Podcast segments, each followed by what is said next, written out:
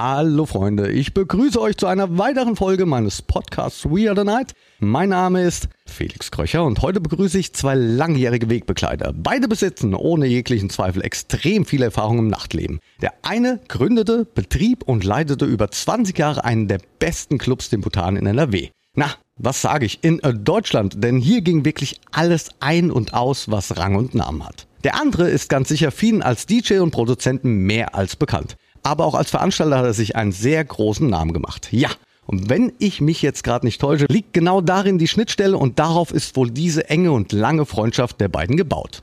Das gibt's wohl auch so und nicht ganz so oft in unserer Szene, aber es spricht sehr für meine heutigen Gäste. Tobias Wicht und Frank Sonic.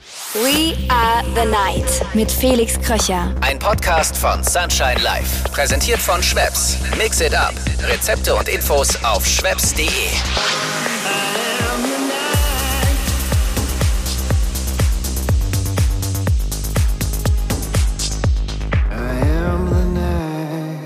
So Jungs, wo soll ich anfangen? Zunächst möchte ich mich bedanken, dass ihr euch die Zeit nehmt für ja, nun ein folgendes interessantes Gespräch in meinem Podcast We Are the Night. Hi. Ach ja. Hallo. Geht's euch gut? Super.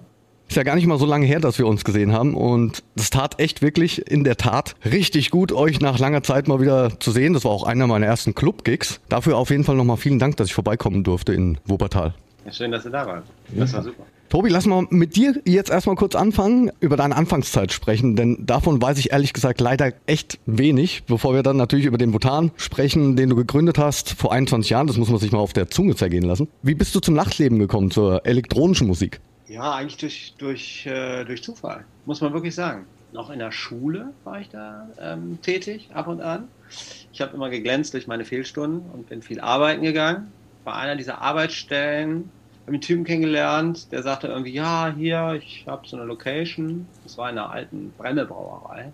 Da finden hier nur wieder Partys statt. Mir ist da einer abgesprungen, meinst du, kannst du übernehmen? Du kennst doch so viele Leute. Und ich kannte wirklich halt viele Leute von meiner Schule. Und wenn man so jung ist, dann hat man ja auch noch irgendwie so ein Netzwerk, wo man dann, äh, auf meinen Geburtstagspartys waren auch immer irgendwie viele Menschen. Oftmals zu viele, meinten die Nachbarn und meine Eltern. Aber er hatte mich gefragt, kannst du das übernehmen? Und äh, habe ich gesagt, okay, gucke ich mir mal an und schaue mir das mal an, was da so passiert. Das war zufällig schon eine elektronische Veranstaltungsreihe, wo der Typ einfach es total verrissen hat und hat das nicht hingekriegt. War dann weg. Ich habe das Ding übernommen und habe gesagt, okay, versuchen wir das mal. Und habe meine ganzen Leute von der Schule eingeladen. Und dann war das der Monster Rave. Direkt das erste Ding voll ins Ziel gesetzt. So bin ich da irgendwie zufällig zugekommen, ja. Um welches äh, Jahr dreht sich's? Handelt sich's? Das war irgendwann äh, Mitte, Mitte, Ende 90er, 97, irgendwie sowas.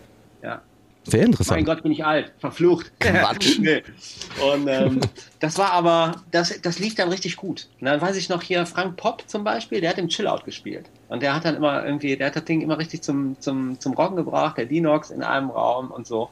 Also da liegt, da mittlerweile, da kennt man ja so ein paar Leute, die dann auch das äh, berufstätig gemacht haben oder zum DJ, zum Künstler da sich entwickelt haben. Und ähm, mit denen bin ich heute noch befreundet, mit vielen. Ja, da haben wir dann die Hütte abgerissen. Das war echt ganz gut. Und das lief. Das lief.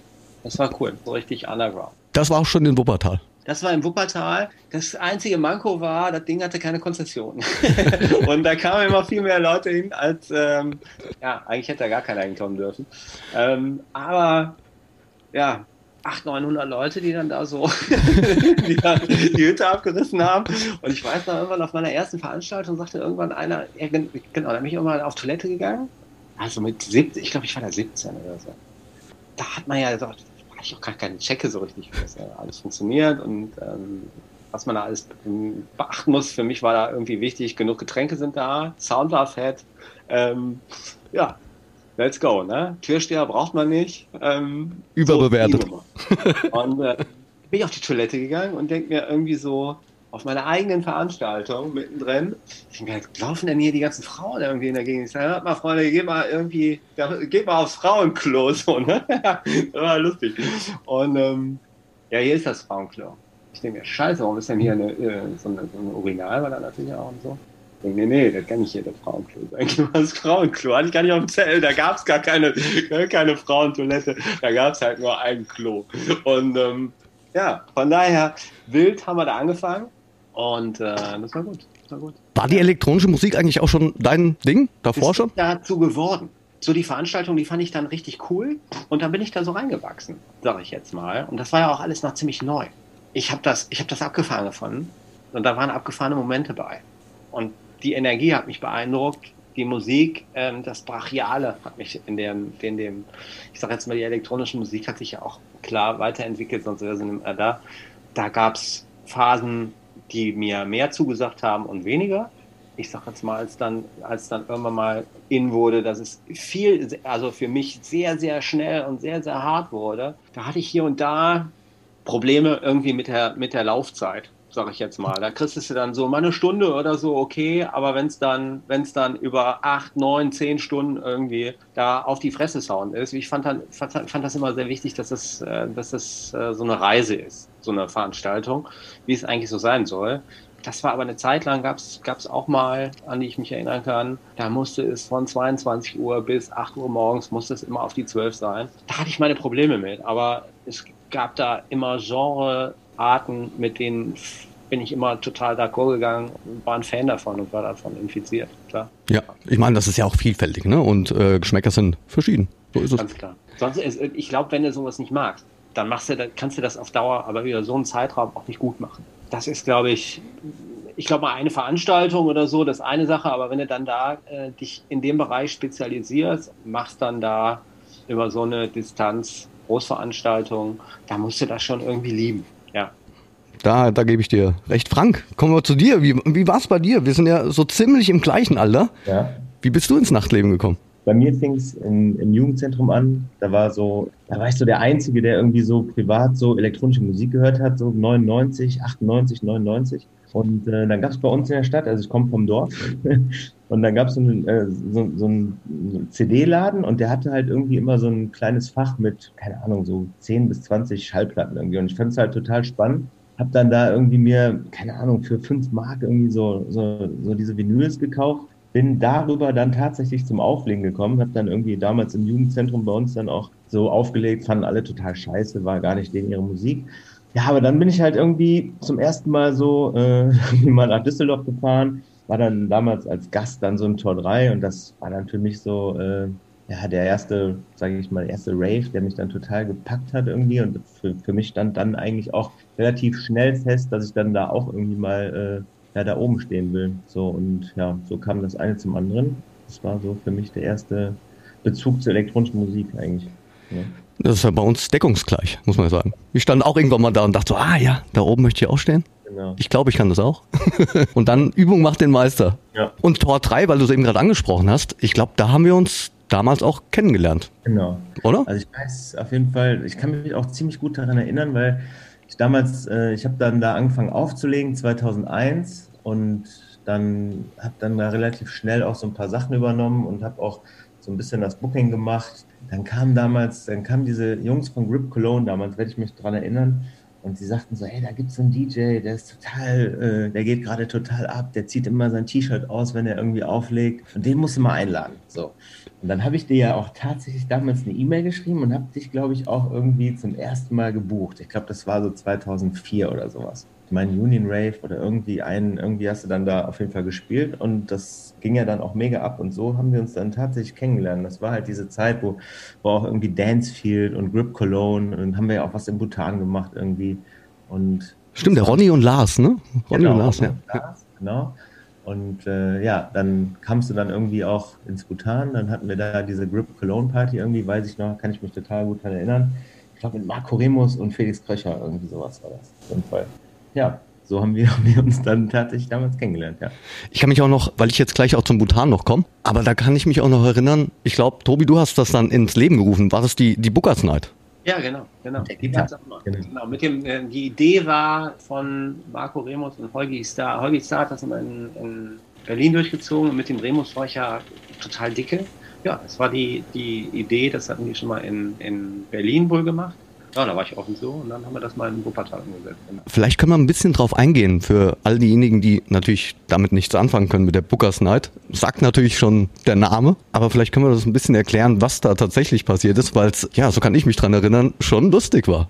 das Konzept war, dass ähm, eigentlich so eine verkehrte Welt, also dass die Leute in andere Jobs reinschlüpfen äh, sozusagen und die Booker dann äh, mal auflegen, die DJs mal die Theke machen, an der Tür, also einen Türsteherjob machen und, und, und. Und da auch richtig bekannte Leute mitwirken. Das war echt ein cooler Abend musikalisch aber auch echt schwer zwischendurch und holprig. ja. ja. Aber ich Tobi auf jeden Fall Auflegen beigemacht, das weiß ich noch, im Keller. Ja, schwierig, ja. Schwierig, schwierig. Denkt man immer, ist so einfach, war, ist, ist es gar nicht. Ne? Ach, ihr beide habt dann zusammen das dann vollzogen oder, oder, oder hast du ihm, Frank, hast du Tobi dann einfach das Auflegen dann erstmal? eine Session gemacht. Ich weiß nicht, der Tobi sagte, ja, jetzt muss ich irgendwie da bei der Bookcast halt auflegen und dann haben wir uns im Keller irgendwie zwei Stunden getroffen vorher, glaube ich. Dann haben wir irgendwie so eine Auflege-Übe-Session gemacht. Ich wollte ja nicht verkacken. Ja. Ne? Also da willst du ja auch vor so einem Publikum, willst du ja jetzt dann auch irgendwie nicht als der totale Volldepp dastehen und wenigstens so einigermaßen. Aber ein, ein ich weiß, ein Übergang ist voll in die Hose gegangen. und ähm, obwohl wir es uns, ich hatte mir vorher schon überlegt, was man so spielt und so. Ne? Ja. Das ist eine richtige Tracklist. Ja, schon. Also jeder, jeder sollte ja eine keine Ahnung, 20, 30, 20 Minuten oder sowas äh, äh, spielen. Und dann hat man sich diese 5, 6, 7 äh, Tracks mit den Übergängen dazu, hat man dann irgendwie sich schon vorher überlegt. Ja, das sollte schon am Punkt sein. Mega. habe ich probiert, aber einen habe ich echt total ver... ja. Das kann in 20 Minuten schon mal passieren. Ja, ja. Lass uns mal über, ja, über den wahrhaftige oder über die wahrhaftige Clublegende sprechen, äh, dem Bhutan Club. Ich habe eben schon gesagt, viele wissen es natürlich auch, weil so populär. Ganze 21 Jahre hast du diesen Club betrieben und dann, das muss man wirklich auch mal sagen, du warst fast immer da. Dafür warst du auch bekannt, glaube ich. Ne? Also du warst in 21 Jahren fast jedes Wochenende im Club. Wie hast du das gemacht? Ja, das war, selbst wenn ich im Urlaub war, bin ich am Wochenende zurückgeflogen. Also das ist, äh, das war mir echt wichtig. Wahrscheinlich auch, mittlerweile sehe ich das auch so ein bisschen selbstkritisch, da jemanden ranzuziehen, der das genauso macht. Also das ist, man denkt dann immer, so eine Party kann jeder machen. Also das ist so die, die, die, die ähm, so der Außenstehende, der fragt sich wahrscheinlich, warum macht jemand das? Warum ist der immer da? Ich habe in den ganzen 21 Jahren wenige Leute erlebt, die dann diesen Job eines Clubbetreibers, auch wenn man denkt, irgendwie, das ist so easy, du schließt mir eben auf und äh, nimmst hinter die Kohle mit und zwischendurch trinkst ja ein. Nee, Clubbetreiber zu sein, das heißt, das ist ein sehr breiter Job. Da musst du ziemlich viele Sachen können. Fängt damit an, auch Sachen, die du nicht vorher planen kannst. Also ist der Abend voll? Wie laut ist es dann? Wie stelle ich dann die Anlage ein? So dieses ganze Technische. Dann hast du dieses ganze Lüftung, ist es zu, zu kalt, zu warm, wie auch immer. DJ zu laut, zu leise. Die, die Lautstärke verändert sich am Abend, äh, wenn es leerer wird, wenn es am Anfang zu schnell, zu langsam die Musik, whatever. Dann ticken Leute, dann was mache ich, wenn jemand nicht kommt, dann ähm, wie improvisiere ich, was ist, wenn zwischen dem Öffnungstag Freitags und Samstag was kaputt geht, wie repariere ich es, Abrechnung, einspringen, wenn jemand absagt, das ist ein total vielseitiger Job, sage ich jetzt mal. Da habe ich einfach die Chance wahrscheinlich verpasst, in den 21 Jahren jemanden ranzuziehen, der äh, das genauso gut konnte wie ich. Ein paar mit Potenzial waren da, die auch da Bock drauf hatten, da reinzuwachsen. Die sind mir dann aber vorher, ich glaube drei waren es oder vier, fast alle von der freien Wirtschaft dann weggekauft worden, weil das auch keine doofen Leute sind. Wenn du das alles kannst, sage ich jetzt mal, da gehört zum Beispiel auch ein gutes Englisch zu wie willst du mit einem Künstler kommunizieren, der irgendwie, ähm, was weiß ich nicht, woher kommt, äh, wenn du kein gutes Englisch kannst? Mit dem abends essen gehen, den abholen, wie auch immer. Das ist ja so ein sehr vielseitiger Job. Da bist du lieber mal da, bevor du das Ding vergeigst und es dann hinterher heißt, ja, äh, das ist ja auch nicht mehr so, wie es mal war. Das ist das Schlimmste, was passieren kann. Von daher, ich war immer da und ich war auch gerne da. Also muss man auch dazu sagen. Also ich kann es äh, durchaus nachvollziehen, so wie du es jetzt eben gerade auch geschildert hast. Aber es ist über 21 Jahre, jedes Wochenende am Start zu sein, das ist schon, also Hut ab, größten Respekt. Aber, und dann machen wir einen kleinen Wechsel jetzt. Wie habt ihr euch denn eigentlich kennengelernt? Weil ich meine, Frank, ihr, ja. ihr beide seid ja schon wirklich dicke Buddies. Ja, auf jeden Fall. Ich weiß, also ich kann, ich kann mich echt ziemlich gut an die Anfänge erinnern. Ich habe damals in Wuppertal in einem anderen Club aufgelegt. Das war... Ähm das hieß Kultkontor, das war in äh, Wuppertal Sonnborn, da war so ein Typ, der hat da Partys gemacht und ich habe einmal im Monat da gespielt. Und dann ist irgendwie der Besitzer verhaftet worden und der Laden hat irgendwie zugemacht. Dann, ich weiß nicht mehr, irgendwie, dann hatte ich halt irgendwie keinen kein Laden mehr, wo ich gespielt habe. Und dann sagte irgendwie der Alex, ein Kumpel damals von mir, ey, ich kenne ja hier da so einen Club, den Bhutan, ich kenne auch den Tobi irgendwie, ich frage mal, ob du nicht mal da spielen kannst. So Und dann hatten wir halt irgendwie, ja, echt da von dieser anderen Location echt eine Posse und ja, und dann kam das eine zum anderen. Dann habe ich irgendwie zum ersten Mal in Bhutan einen Termin bekommen vom Tobi und habe im Keller gespielt.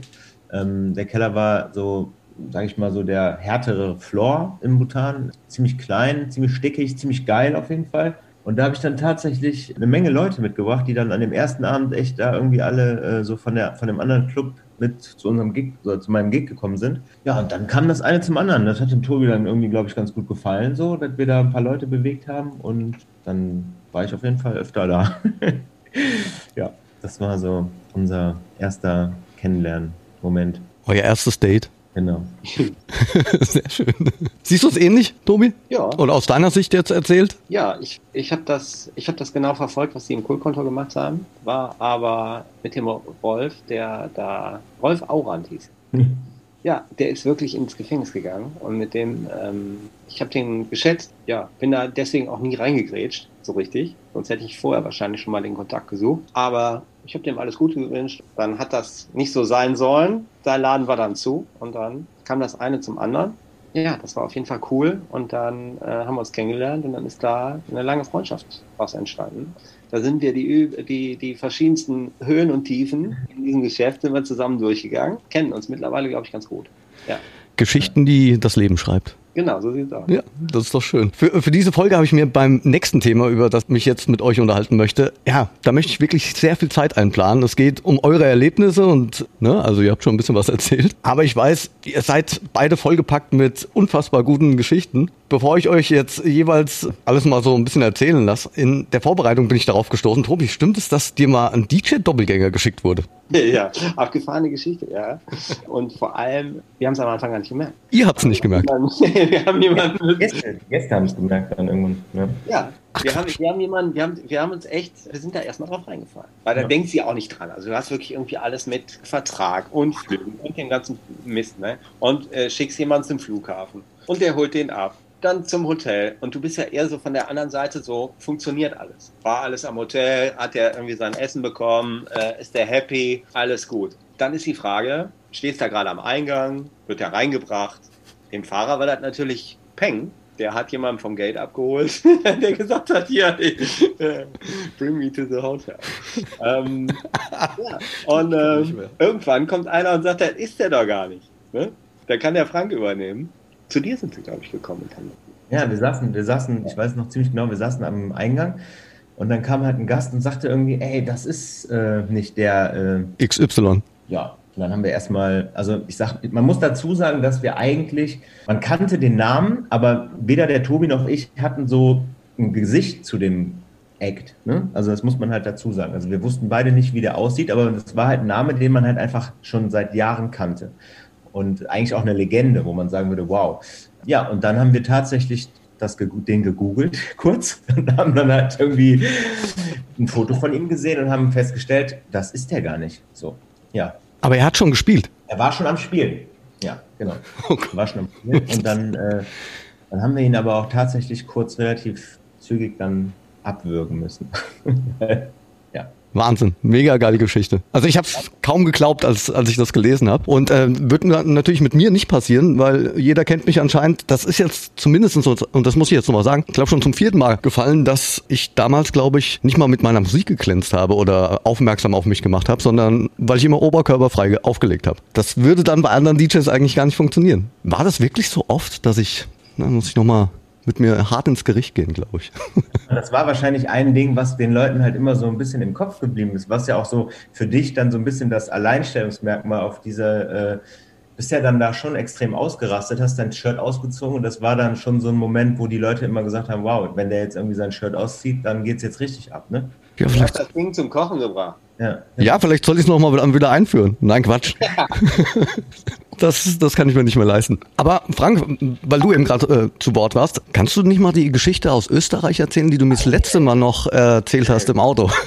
da muss ich jetzt drauf eingehen. Das haben wir ja, das war ja im, äh, auf der Fahrt, äh, als wir jetzt, als du letztes Mal bei uns warst. Das ist dann einfach so eine Geschichte, die man dann einfach so, ich sag mal, aus den Anfängen, wo halt alles noch nicht so organisiert war wie heute, ne? Wo, ich meine, wenn du jetzt irgendwo hinfliegst, hast einen Rider, weißt genau, wo du pennst und so weiter. Und ich hatte halt auch so in den Anfängen damals halt irgendwie, ja, so echt so zwei, drei Geschichten, die halt ziemlich krass waren. Und eine davon war halt tatsächlich Österreich, wo ich einen Gig hatte und ähm, mit dem Veranstalter halt auch irgendwie vorher übers Internet Kontakt und wo man sich dann auch gar nicht viel bei gedacht hat. Und das war halt ein kleiner Laden und er so, ey, irgendwie hast du nicht Bock, einfach bei mir zu Hause zu pennen. So. Und ähm, ich sag mal, im Endeffekt, ich war da jetzt damals nicht irgendwie anspruchsvoll und habe gedacht, irgendwie, ey, komm, scheiß drauf kannst dir schön einen trinken und danach fährst du mit zu dem und pennst da. Das Problem war aber, dass wir halt, ähm, als die äh, Party vorbei war, dann zu ihm nach Hause gefahren sind. Er wohnte irgendwie in so einem Hochhaus. Das war erstmal so die erste Hürde mit den Plattenkoffern, Vinyls damals, dann irgendwie dieses Hochhaus da,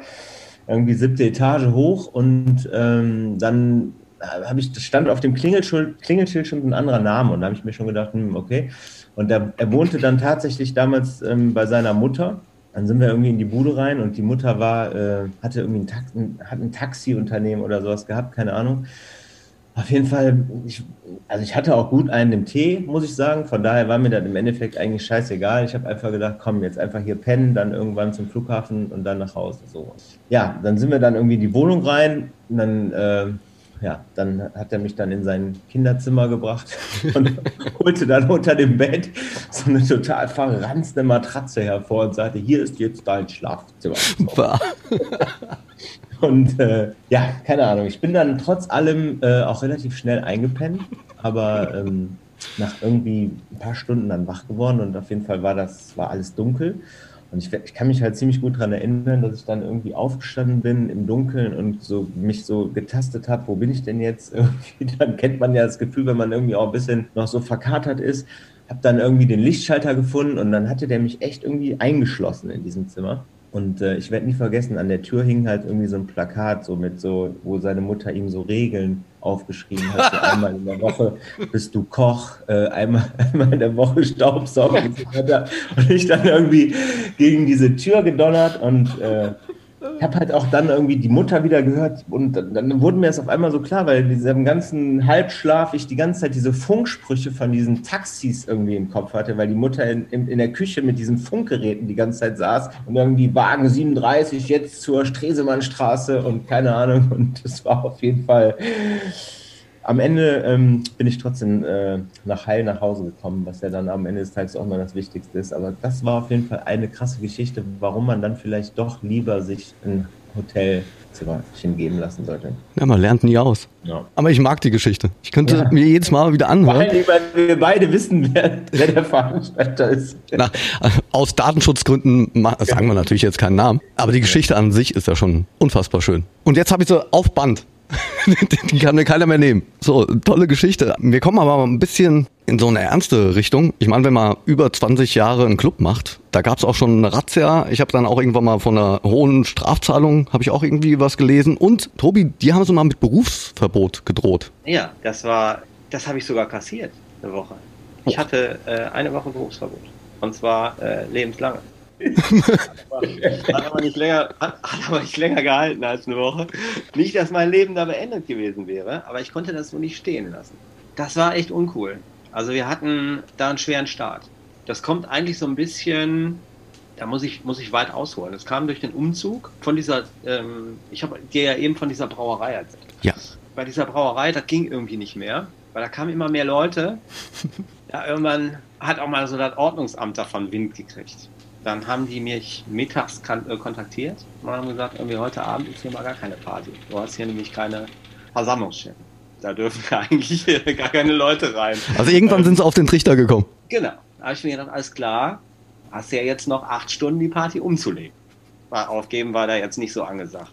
Natürlich nicht. Ja, in dem Zeitfenster gab es den Barmer Bahnhof von, da war der Biolek da gerade raus und der Nachfolger, glaube ich, gerade platt kurz vor der Insolvenz. Und die hatten eigentlich zu. Und das war echt der Barmer Bahnhof, ähm, wirklich eine geschichtsträchtige Lokalität in Wuppertal. 500 Meter Luftlinie von meinem Gewölbe da, wo wir da immer die Raves abgefrühstückt haben, entfernt. Und der hatte an dem Abend kein Programm. Dann bin ich da hingefahren und habe den Laden gemietet. Hab da vorne einen hingestellt und habe das umgelegt. So. Da hatte ich aber das Problem, also die, die Party im Bahnhof, die war echt super und äh, hat dann auch alles funktioniert. Ding war ja abgenommen. Hatte ich aber das Problem, okay, wo gehst du denn jetzt hin? Ist ja kein Laden mehr. Und dann kamen wir in die Räumlichkeiten von Bhutan.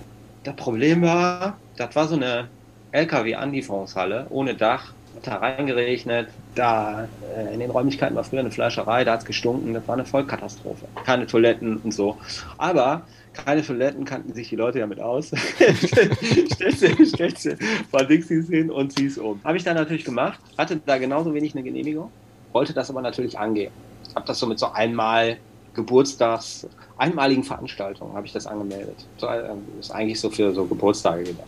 Hatte dann aber wenigstens was in der Hand und konnte das mal temporär hinbekommen. Und habe dann daran gearbeitet, das abnahmefähig durchs Bauamt zu machen. Und haben dann einmal im Monat haben wir dann eine Veranstaltung gemacht und haben dann das Geld benutzt, um das Ding umzubauen. Das war ein langer Weg. Was uns aber in der Zeit nie gefehlt hat, das waren die Gäste. Die kamen da original immer überall hin. Klar war man connected und so. Dann hat man das Ding aufgemacht. Ja, dann die erste Genehmigung da besorgt. War auch ein Drama mit Bauamt und dem ganzen Schnickschnack. Ähm, war in der Zeit nicht so einfach. Da war so ein Bauskandal. Da fehlte uns auch das Geld. Habe ich ein Darlehen aufgenommen. War schwierig zu bekommen, weil ich irgendwie ähm, jetzt nicht von Hause aus reich bin. Ja, haben wir aber irgendwie, haben wir uns da so durchgewurschtelt hatte viele Mitstreiter, die mir da auch unentgeltlich geholfen haben. Und da muss man sagen, vollständige Genehmigung lag noch nicht vor. Meine erste, es sollte die offizielle Eröffnung werden. Ich hole wieder eine einmalige Genehmigung. Der Typ vom Ordnungsamt sagt, ja, 5 Uhr ist aber Feierabend. Ich sage, 5 Uhr geht es gerade erst los. Und das weiß ich noch, da habe ich ähm, das erste teure Booking mit Sun Project, glaube ich, hat er gespielt. Sun Project live auf der Bühne. Die waren zu dem Zeitpunkt irrsinnig teuer. Und das Ding war bumsvoll hinterher auch. Und dann sagte der Typ vom Ordnungsamt, ja, ich weiß, du machst da immer länger, aber wir haben hier die altdeutsche Putzstunde, die gibt es. Die gibt es nach wie vor in vielen Städten von Deutschland. Da muss man zwischen fünf und sechs, muss man, ähm, das ist eine äh, Verordnung, muss man zwischen fünf und sechs putzen und zumachen und darf keine Gastronomie mehr betreiben. Ich glaube, in Teilen, in Dortmund gibt es das immer noch, die halten sich wacker dagegen. Das ist so ein konservatives Relikt was die Ordnungsämter ganz gerne als Hebel gegen die Gastronomie, wenn sie dann irgendwie, wenn ihnen irgendwas auf die Nerven geht, dann greifen sie damit an. Bei mir war das dann der Fall. Und die sagten, okay, wir kommen um 5 Uhr vorbei und da ist der Laden leer. Und dann habe ich gesagt, ehrlicher Mensch, nö, machen wir nicht.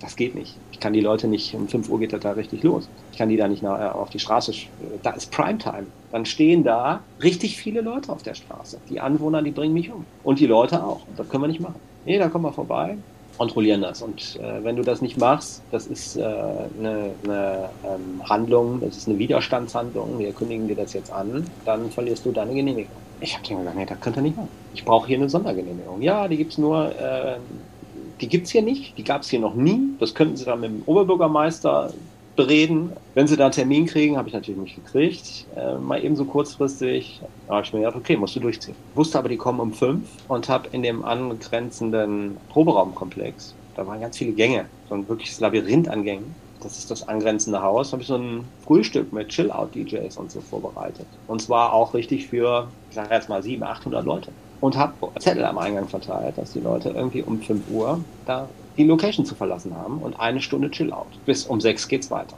Problem ist, darfst du natürlich nicht machen. Ist weiter eine Beherbergung von Gästen, ist gaststättenrechtlich ein Riesenproblem und ist auch eine Widerstandshandlung. Dann kommt das Ordnungsamt mit der Polizei, die standen original um 5 Uhr da vor der Tür. Und nicht später. Nee, Punkt, Punkt 5 gibt ja diese Verordnung das her. Bis dahin musste, musste, ähm, musste dann geräumt haben. 5 nach 5 stand er da. Und die, der Laden war leer. Ich habe die Leute da alle in das angrenzende Haus, in diese in Räumlichkeiten, in die Proberaumgänge. Und dann sagte er, ja, Herr Wicht, wo sind denn die Leute? Ja, sehen Sie doch, ist keiner hier, ne? ja, ist auch also ein altes Gemäuer und eine Fleischerei und dicke Wände, da hast du nichts von gehört. Das haben sie jetzt kontrolliert, jetzt können sie ja wieder gehen. Ne? Ich dachte, nee, nee, ich gehe mal gar nicht. Wo sind denn jetzt die Leute? Hey, jetzt gehen sie mir nicht auf die Nerven, ne? Ähm, keine Ahnung, die sind wahrscheinlich im angrenzenden Stadtwald oder so. ähm, keine Ahnung. Ne? Ich bin jetzt hier nicht die Stasi. Ne? Wir sehen, hier sind die Leute nicht. Von daher, gehen Sie bitte. Ja, ich ja draußen vor, dem, vor der Tür, das hatte ich nicht bedacht. Da stehen ja noch ziemlich viele Autos. Kennzeichen vom weit her. Die sind hier irgendwo. Naja, ist schön, dann suchen Sie sie, viel Spaß, aber äh, hier sind sie nicht. Bitte verlassen Sie hier meine Räumlichkeit. Ja, wir würden gerne in das angrenzende Gebäude. Schließen Sie da mal auf. Freunde, jetzt muss auch mal gut sein, ne?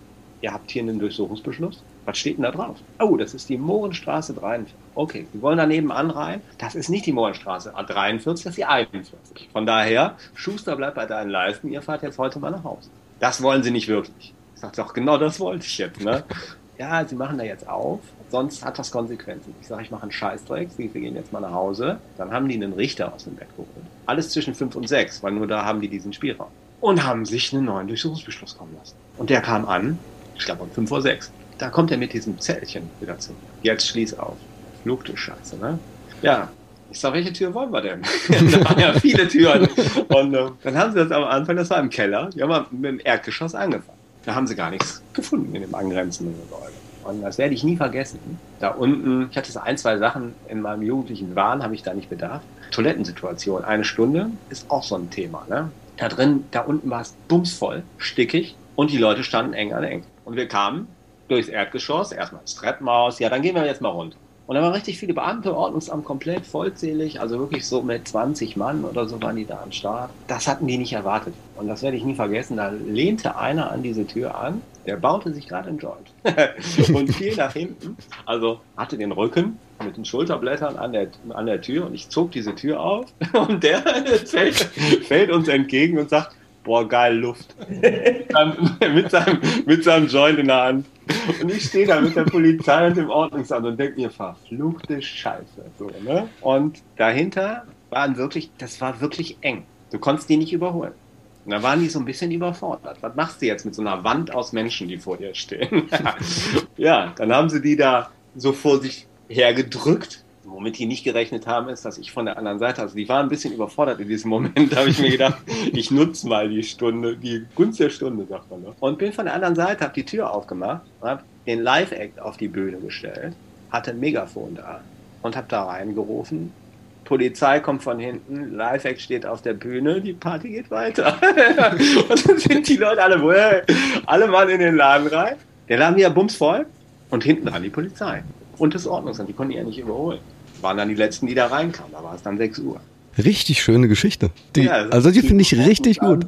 Jetzt machen wir hier Feierabend. Und ich sage, mein Freund, hast du mal auf die Uhr geguckt? 6 Uhr, ich habe da wieder eine Genehmigung.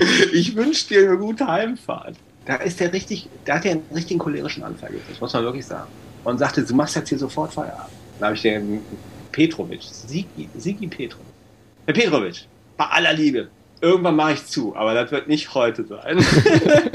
und äh, habe das auf die harte durchgezogen. Er hat mich fünfmal gewarnt und dann bin ich aufgewacht und ähm, die waren schon fünfmal auf dem Anrufbeantworter. Ging dann immer schön bis mittags, die Veranstaltung. Ja, und da habe ich ein Berufsverbot kassiert mit 10.000 Mark Bußgeld. Ja. Jetzt aber im Nachhinein würde ich sagen, hat sich gelohnt. Ja, äh, also ich ich hätte nach wie vor, wenn ich jetzt rückwirkend drüber nachdenke, ich hätte keine andere Lösung als das, was ich da damals gemacht habe. Obwohl ich es wahrscheinlich, ich weiß nicht, ob ich heute da noch die Nerven zu hätte. Aber dieses Berufsverbot dann wegzubekommen, war auch tricky. Dafür hatte ich eine Woche.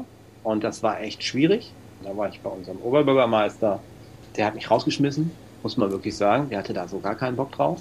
Und das war richtig mit Gezeter und Schreien und allem drum und dran. Und wer mich, wer mir da wirklich den Hintern gerettet hat, das war eigentlich die Frau von einem Politiker, die ich durch einen Nebenjob von mir in einer Videothek kennengelernt habe. Und das war die Frau Rau.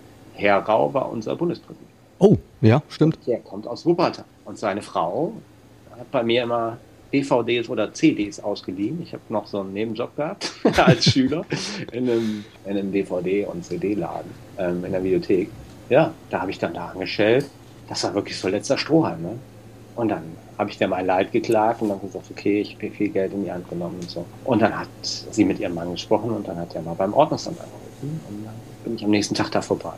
Da war aber schon äh, drei, vier Tage waren da schon um. Also sprich, vorher war ja die Nummer mit dem Oberbürgermeister, wo ich nicht weitergekommen bin und so. Das war wirklich so letzte Abfahrt, äh, letzte Idee, die man da so hat. Und dann bin ich ins Ordnungsamt und wollte dann nachfragen, ob der schon angerufen hätte und ob sie was machen können oder ob wir nochmal uns an den Tisch setzen können. Da kam der Herr Petrovic und das war so ein, ich habe den gemocht auf der einen Seite, aber so ein, ein harter, älterer Hund, so, aber ein guter Typ. Und dann schrie er über den Gang, das habe ich ja noch nie überlebt. Dann ruft der verdammte Bundespräsident hier an. Das äh, gibt's ja wohl gar nicht. Jetzt kommt da rein, dann hol dir deine Genehmigung ab. Das will ich aber noch nie wieder. So, ne? Und dann habe ich mir meine Genehmigung abgeholt. Habe mich nochmal bei ihm entschuldigt, weil mir das auch auf Augenhöhe wichtig war, da nicht, da keine Leichen zu hinterlassen, sag ich jetzt mal. Aber Gott sei Dank ist es so gekommen. Ja, irgendwie haben die vom Ordnungsamt dann irgendwann mal mich auch schätzen gelernt. Also sie haben oftmals meinen Namen gelesen, ob es dann Wildplakatierung war oder, oder irgendwelche Ordnungsamtverstöße. Da war ich echt ganz groß drin. Aber die haben gemerkt, der ist nicht, der ist nicht böse, der ist nicht äh, verkehrt, der Kollege. Ich denke, das wird sich dann auch so alles ein bisschen bereinigt haben in den über 20 Jahren Dutan. Genau, genau. Das war eine, eine, eine, eine, wir sind da hart eingestiegen und es war eine lange Leidensgeschichte, aber irgendwie, irgendwie äh, haben wir die Kurve ganz gut miteinander gekriegt. Ich glaube, mittlerweile und in den, in den letzten zehn Jahren des Clubs auf jeden Fall konnten mich, glaube ich, ganz gut leiden. Aber es ist ja, und das muss man auch noch dazu sagen, es ist ja nicht immer alles Gold, was glänzt und es macht auch nicht immer alles Spaß im Nachtleben. Da muss ich jetzt ganz kurz nochmal drauf eingehen, denn das war eine Sache, die hat mich schockiert, das habe ich mitbekommen, da war ich irgendwo unterwegs. Du wurdest mal überfallen. Ja, sogar insgesamt, also einmal richtig übel, muss man sagen, was so, wo man dann immer so denkt, ich bin jetzt nicht, ich, ich bin jetzt nicht irgendwie ein Weichei. Aber ich sage jetzt mal, bei meinem ersten Einbruch, ich habe ja mal früher gesagt, so die, die, die Leute, wo ich dann gehört habe, irgendwie, ja, und dann haben die meine Sachen durchwühlt und da war jemand in meiner Wohnung oder so. Habe ich mir immer gedacht, früher so, mein Gott, was für Weichei. Nee, das ist so ein bisschen, und so ähnlich ist das bei dem Überfall auch. Ich bin immer wieder direkt drauf aufs Pferd, habe direkt weitergemacht und auch alleine am nächsten Tag in den Laden rein, weil ich wusste, wenn du das nicht machst, wird halt nie wieder weg. Aber das macht schon was mit einem, muss man wirklich sagen. Ja, der, der eine Überfall war echt finster, weil das auch so richtig mit Kabelbindern. So wie man es sich vorstellt, aus dem Krimi. Genau, komplett. Da haben die vier, fünf Stunden auf mich gewartet und mit Masken und einem Totschläger und auf einen eingeschlagen, was echt finster war, wenn du dann gefesselt bist und die schlagen weiter drauf. Boah. Das ist eine Sache, wo du dann denkst, alles klar, da weißt du ja nicht, da bist du ja so ein bisschen. Ich hatte trotzdem noch eine große Fresse. Das äh, finde ich, hat mir auch dabei geholfen bei der Bewältigung, glaube ich. Und habe da rumgezetert. Da hast du schon ein bisschen was mit zu tun, vor allem weil du nicht weißt, irgendwie. Also ich hatte zwischendurch das Gefühl, irgendwie alles klar, hier kommst du heute nicht mehr lebend raus. Und das ist dann irgendwie ja, schwierig. Ich glaube, das braucht niemand. Irgendwann Diese- saß ich alleine im Krankenhaus und habe mir gedacht, ich hatte mir vorher gesagt, du machst ein, ein machst ein CT, weil ich keinen Bock auf so eine Gehirnblutung oder so einen Schnickschnack habe. Nicht wegen sowas draufgehen. Nicht wegen Faulheiten CD, CT zu machen, gehst du, gehst du, äh, das ist scheiße. Dann habe ich mir gedacht, okay, das äh, ist hier am Kopf schon ganz schön eingedutscht. Da guckst du mal, ob du da sowas hast. Dann sitzt du da und wartest in diesem verdammten Krankenhaus wo noch ein äh, total voller irgendwie nachher torkelt, der eine Sturzverletzung hatte. Und du sitzt da und wartest auf ein CT. Und sitzt da über Stunden. Mit der Kohle noch dabei, wo du dir denkst, was ist denn das hier gerade für ein Film? Und er hatte so ein bisschen irgendwie so. Also die Kohle konnten sie dir aber äh, nicht nehmen. Die hattest du nach wie vor. Nee, die hatten, die hatten, die konnten mir nur Wechselgelder nehmen. Die waren auf der einen Seite waren die recht gut organisiert, auf der anderen Seite waren die relativ blöd. Ich habe nie die Einnahmen oben ins Büro gebracht. Ich bin nur in dieses Büro gegangen nach Feierabend, weil Mitarbeiter von mir, wir hatten ja ziemlich viel so LED-Quatsch, Panels und so, ne? Das steuerst du ja alles mit Rechnern. Ich habe dann immer gesagt, irgendwie vorbereiten zu einem Abend, wo ich mal krank bin oder nicht da bin oder so. Das muss, den Laden muss auch jemand runterfahren können, außer ich. Ich habe ja hinterher relativ oft Licht gemacht und so, mich mit diesem Lichtthematik viel beschäftigt. So, von daher, ich hatte, glaube ich, drei, vier Rechner zum Runterfahren, wo du gewisse Programme schließen musst in einer gewissen Reihenfolge und so. Und dann sagte mir mein damaliger Betriebsleiter, Abendleiter, rechter Hand, Helfer, wie auch immer, der Pascal sagte mir, ach komm, ich probiere das mal, alleine runterzufahren. Hatten wir schon zwei, drei, vier, fünf Mal zusammen gemacht. Ich so, alles klar, mach das mal. Und dann hatte ich mein Ladegerät im Büro vergessen, für mein Handy. Und dann hab ich mir gedacht, ach, dann gehst du in der Zwischenzeit, gehst du hoch und holst dein Ladegerät. Ich hatte gar kein Geld mit. Bin dann da hochgegangen und da wartete die schon. Hinterher haben die Videoaufzeichnungen, haben, äh, die warteten schon drei, vier Stunden da. Gott sei Dank ist nichts Schlimmeres passiert. Ja, ja, ja. Aber äh, klar, Wechselgelder haben sie mitgenommen und so. Aber damit hast du dann, hast du wirklich was äh, zu tun. Und das habe ich erst gemerkt, als drei Tage später zum Beispiel rief die Polizei bei mir an, weil wir da eine weiße Spur hatten auch. Und da war meine Stimme weg. Und da konnte ich gar nicht zuordnen. Und ich konnte zum Verrecken nicht sprechen. Ich habe das gar nicht, gar nicht äh, miteinander in Verbindung gebracht. Ich habe gedacht, irgendwie vielleicht, weil du irgendwie keine Jacke anhattest und standst draußen oder so. Und dann habe ich kurze Zeit später, es gibt einen Tatort, da geht es um sowas. Da bin ich da überhaupt drauf gekommen, dass das miteinander zusammenhängt. dass das ein schockartiger Moment ist, wenn du sozusagen in Lebensgefahr bist oder äh, da einen Haken dran gemacht hast, dass es dann sein kann, dass du zwei, drei Tage später einfach nicht mehr sprechen kannst. Das ist, das ist hart. Ähm, hätte ich jetzt nicht gedacht. So. Also hatte ich auch nicht so, also es war jetzt nicht so, dass ich heulend zu Hause lag, so, sondern bei mir war so, okay, äh, geht weiter, so, und auf einmal ist die Stimme weg. Und dann merkst du irgendwie, okay, da muss ich mal ran. War jetzt nicht so äh, ganz so easy. Ne? Aber im Endeffekt keine bleibenden Schäden, hoffe ich doch mal. Auf ja, dass sowas nie wieder passiert. Genau. Ja, genau. Das muss man wirklich so sagen. ja. Machen wir einen kleinen Themenwechsel. Ja. Jungs, lassen wir mal in die Zukunft jetzt blicken. Was steht bei euch an? Frank, du hast mir jetzt mal auch vor kurzem hast mir ein paar Bilder gezeigt vom Studio. Ja, ich habe die Corona-Zeit echt ganz gut genutzt und habe endlich geschafft, mir mein eigenes Tonstudio zu bauen, weil es war eigentlich immer so ein lang gehegter Traum. Ja, und jetzt seit einem Jahr irgendwie in einer neuen Wohnung und wo es dann räumlich auch gepasst hat, dass ich ein eigenes Zimmer habe. Und ähm, ja, das habe ich jetzt so in den letzten Monaten gemacht. Bin zwar noch nicht ganz fertig, aber so auf einem ziemlich guten Weg. ja, was halt für mich einfach wichtig ist, weil äh, Musik machen ja immer schon mein Ding war und ich immer irgendwie zu anderen gefahren bin oder immer irgendwie äh, ja daneben saß irgendwie ja, dass ich jetzt einfach alles selber machen kann. Das ist schon echt so ein Traum, der da für mich in Erfüllung gegangen ist. Ja. Das sieht auch gut aus. Danke. Ja. Und als DJ bist du jetzt ja auch wieder unterwegs. Gott sei Dank. Ja, voll. Also ähm, ich sag mal, ich habe die, ich habe diese stillen Monate eigentlich ganz gut, sag ich mal, genossen, weil ich ja auch Papa geworden bin vor drei, äh, knapp drei Jahren und äh, jetzt auch ganz viel Zeit dann mit dem Kleinen verbringen konnte, was sage ich mal ja auch nicht. Ähm, ich habe ja auch viele Kollegen, die halt in einer ähnlichen Situation waren die halt oder sind, ähm, die halt dann gesagt haben, boah, das ist echt krass, dass man halt sein Kind dann irgendwie echt selten sieht, wenn, gerade wenn man dann auf Reisen ist oder auf Tour oder sowas. Von daher habe ich eigentlich die Zeit ganz gut verkraftet. Aber jetzt gerade merke ich einfach, dass, dass es so gut tut, endlich wieder ähm, am Start zu sein, endlich wieder im Club zu stehen, die Leute feiern zu sehen. Und da merkt man einem einfach erst, was, was einem da so gefehlt hat. Ne? Gerade wenn man eigentlich sein ganzes Leben nichts anderes gemacht hat. Ja, das sehe ich genauso. Tobi, wie ist es bei dir? Bhutan Club gibt's ja nicht mehr. Was planst du für Events? Ich war jetzt ja vor kurzem in, in Wuppertal. Ja. Gibt's neue Wege, die du einschlägst? Ja, wir sind überregional ja auch ganz gut aufgestellt. Hatten jetzt einen, einen kleinen Rückschlag, weil wir in, in Düsseldorf keine Genehmigung gekriegt hatten für ein, zwei Indoor-Sachen. Da hoffe ich, dass der Betreiber von der Location das zeitnah löst. Aber an und für sich sind wir überregional ganz gut aufgestellt. Wollen weiterhin Veranstaltungen machen. Nicht, weil wir müssen, sondern weil wir das gerne, wirklich gerne machen da die verschiedenen Städte bespielen. Und klar, wenn sich irgendwo eine günstige Gelegenheit gibt, dann sind wir mal zu allen Schandtaten offen. Ja, und breit unter verschiedenen Labels aufgestellt. Wir machen jetzt bei der Hyde-Geschichte in Köln mit. Wir machen in Düsseldorf Sachen, wir machen in Wuppertal Sachen, wir machen in Bochum zwischendurch Sachen. Wir sind relativ NRW-weit aufgestellt. Ja, hoffen, dass das irgendwie jetzt äh, mit den Bestimmungen und mit der, äh, dieser verdammten Pandemie auch mal wieder wirklich planbar wird. Auf lange, lange Sicht. Ich drücke euch da ganz fest die Daumen. Natürlich auch ein bisschen im eigenen Interesse. Nein, aber mit der geballten Ladung an Erfahrung, wie gesagt, drücke ich ganz fest die Daumen. Wir neigen uns langsam zum Ende. Allerdings gibt's hier bei mir im We Are the Night Podcast immer eine abschließende Frage an meine Gäste. Mit euch habe ich ja zwei absolute Nachtmenschen zu Gast. Wie passend eigentlich. Besser könnte man We Are the Night nicht verkörpern. Was bedeutet euch beiden die Nacht? Was macht die Nacht mit euch? Wer mag anfangen? Was gerne Tobi, wenn er möchte. Nee, mach du mal. Ich bin mal gespannt, was du Ja, die Nacht, die Nacht, ja, was ist die Nacht? Also ich meine, äh, ich habe es ja eben schon gesagt, also ich bin jetzt seit 21 Jahren irgendwie im Nachtleben und für mich ist es halt, die Nacht ist für mich mein Leben. Also ganz klar, also so diese Momente, dass wenn man sieht, dass die anderen Leute Spaß haben an dem, was man äh, für sie geplant hat oder sage ich mal, als Veranstalter oder als äh, DJ halt die Tracks, die man gerade spielt, wenn man sieht, dass die Leute ein Lächeln auf dem Gesicht haben. Das ist für mich die Nacht. Also Entertainment, Spaß, ja, es ist mein Leben. Ne?